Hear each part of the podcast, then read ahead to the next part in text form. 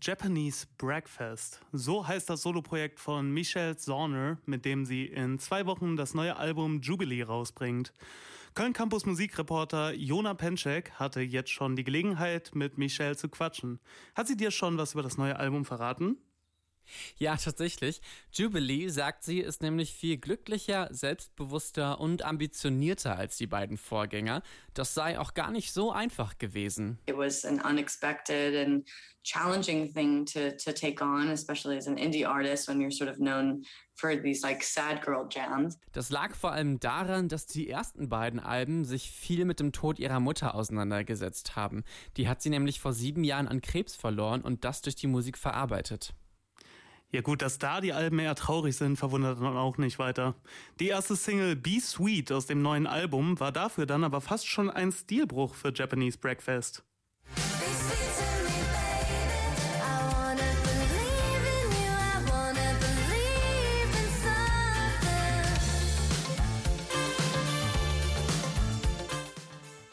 Alles klar, Jona, Prinzip verstanden. Das ist jetzt Ihr neuer Sound, oder?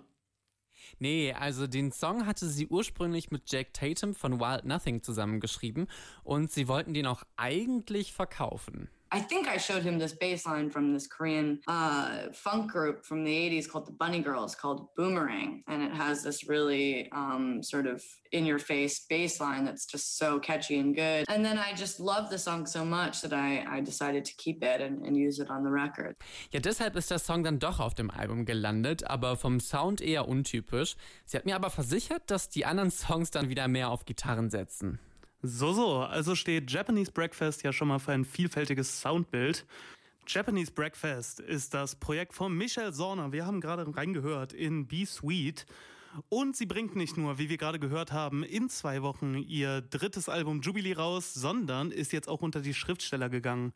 Köln Campus, Musikreporter Jona Penczek, du hast mit Michelle dich mit Michelle über ihr Buch äh, unterhalten und äh, Stolperer, worum geht's denn da? Es geht, wie jetzt auch schon auf den ersten beiden Alben, um den Verlust ihrer Mutter, die an einer Krebserkrankung gestorben ist. Für sie war es mit den beiden Alben nicht getan. There was so much more of a story there to make sense of. There was a whirlwind six months of my life where I lived as a caretaker in Eugene, and so much had happened uh, that I needed to get down um, in, a, in a larger space to explore and investigate and um, make sense of. And so I just wasn't done with it, and I needed to write this in order to be, I think. Auf so einem Album sind ja auch nur so 1000 Wörter und das Buch hat ungefähr 80.000. Das hat ihr dann halt einfach den Platz für das ganze Narrativ gegeben, statt nur so ein paar kurzen Einblicken in ihre Gefühle, sagt sie. Gut, da ist tatsächlich ein bisschen mehr Platz zum Füllen. Das Buch ist ja auch direkt auf Platz 2 der New York Times Bestsellerliste gelandet und heißt Crying in Age Markt. Das ist so eine Kette von koreanischen Supermärkten in den USA.